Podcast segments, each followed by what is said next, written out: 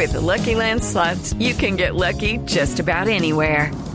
This is your captain speaking. Uh, we've got clear runway and the weather's fine, but we're just going to circle up here a while and uh, get lucky. No, no, nothing like that. It's just these cash prizes add up quick. So I suggest you sit back, keep your tray table upright, and start getting lucky. Play for free at LuckyLandSlots.com. Are you feeling lucky? No purchase necessary. Void where prohibited by law. 18 plus terms and conditions apply. See website for details. Fue detenido, les decía, un empresario argentino acusado de financiar al ELN. Nos acompaña a esta hora de la mañana don Néstor Roncaglio, que es director de la Policía de Buenos Aires, es vicepresidente de la Interpol para América Latina. Comandante, director Roncaglia, buenos días. ¿Qué tal? Muy buenos días, ¿cómo están ustedes? Señor, ¿cuál es la información que tienen ustedes sobre este eh, detenido, sobre este hombre, el señor Rigoni, que aparentemente tenía una relación con el ELN? ¿Hace cuánto lo estaban buscando? A ver, eh, la información que tenemos nosotros es eh, con motivo del requerimiento que nos hace Interpol Colombia, el pedido de una detención internacional con circular roja y bueno, y ahí en, en los motivos del pedido internacional de, detención eh, vuelcan unas investigaciones, hacen referencia a una investigación que lo vincularían con el, la OLN. Este sería un, es un argentino que había que integrante de una empresa italo-argentina que estuvo creo que la, la construcción de un oleoducto ahí en Colombia. Eh, nuestra participación solamente fue en lograr la detención de esta persona, que se logró el día 9 de este mes. ¿Y tienen alguna información ustedes, comandante Roncaglia, de quién era Rigoni, cuál era la financiación que le había provisto al ELN? No, nosotros eh, solamente eh, tuvimos conocimiento de él con motivo del, del requerimiento que nos hace Interpol Colombia, ¿sí? ese intercambio se logra, este, por eso le digo, nosotros no tuvimos en la investigación de los motivos de la detención, ¿sí? Sabemos que él es ingeniero, que vive, bueno, fue detenido acá a 80 kilómetros de la ciudad de Buenos Aires, él vivía, en una, tiene 76 años, una persona mayor.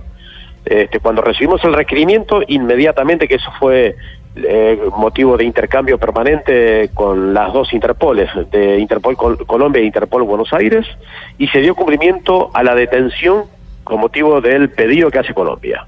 Ahora interviene un juez argentino que va a resolver sobre la extradición y eso va a llevar el tiempo procesal eh, común en estos casos, que es uno o dos meses y va a ser extraditado seguramente a Colombia para que allá se lo juzgue y le imputen este, los delitos que dice la circular roja, pero nosotros no tuvimos nada que ver con esa investigación. ¿Qué delitos incluye la circular roja, señor Roncaglia? habla, habla de financiación de la, de la guerrilla, este, hacía grandes rasgos, en realidad describe el delito, no, no, no, no lo tipifica. Y dice que la condena que le puede corresponder son de 12 años, son los fundamentos, los elementos necesarios para una circular roja. Señor Roncaglia, aquí en Colombia este caso es muy sonado porque desde hace por lo menos siete años se investigaban los vínculos de una petrolera que tiene además fondos argentinos que es CISIM con el ELN. Sí, exactamente. eso, leí. Y el pago y el pago de, de sobornos al ELN para que no atentara contra sus oleoductos y contra su infraestructura.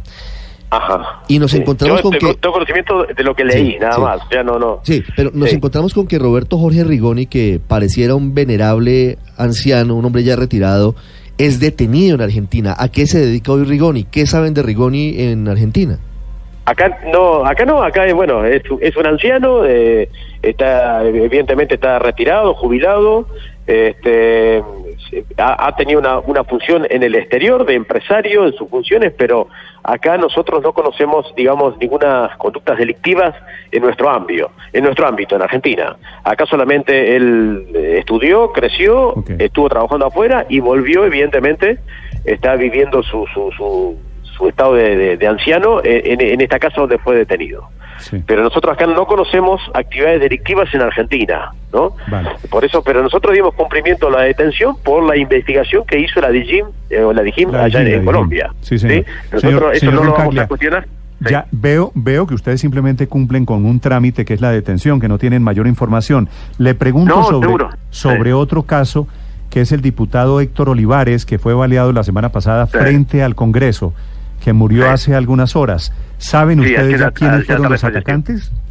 Sí, sí, sí, ya los detuvimos a todos. Los, las dos personas autores materiales materiales de- del atentado, que no solamente muere el diputado, sino muere otro funcionario también de apellido Yadón. Esto fue el justamente el día que detuvimos a Rigonia, el- ese día a la mañana. Este fue el, ataque a tiros a, a 300 metros de nuestro Congreso Nacional, pero los autores están todos detenidos, a uno los detuvimos en Uruguay, que estamos esperando también la extradición. Sí.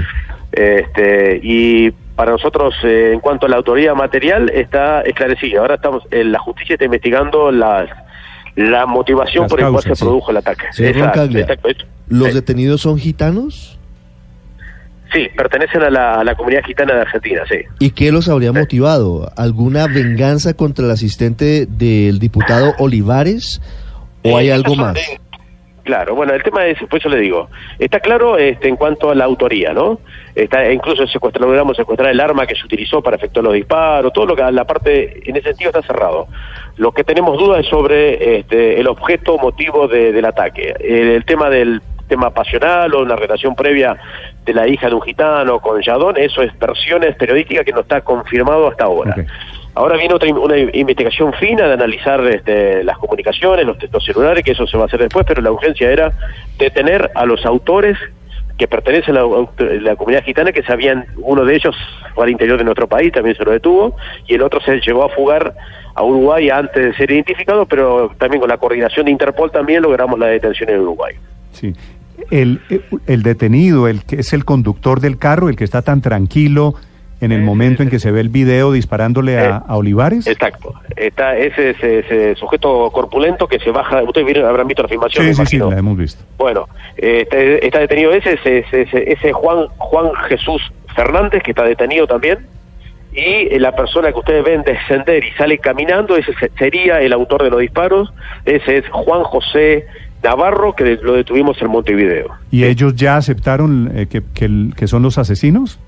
Ellos están diciendo, algunos extraoficialmente y otros eh, confesó que, bueno, eh, Fernández creo que dijo en su declaración que fue un acto de locura de Navarro, este, que él no disparó, que estaban ahí tomando bebidas alcohólicas y drogas dentro de ese auto, pero bueno, nos llama la atención porque, bueno, hay algunos detalles este, que nos podrían dejar entrever que hubo cierta organización previa y posterior porque esa persona que este, que se está yendo le sacó los, los, los cartuchos a la pistola y la fue escondiendo en cestos de basura que después la pudimos encontrar, o sea que si uno hace una locura sin pensar por qué va a tratar de esconderlo, que sería una prueba, ¿no? Claro, claro.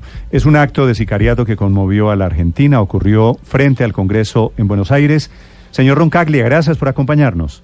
Por favor, echa ustedes, que sigan Gracias, bien. Es el director de la Policía Federal desde Buenos Aires.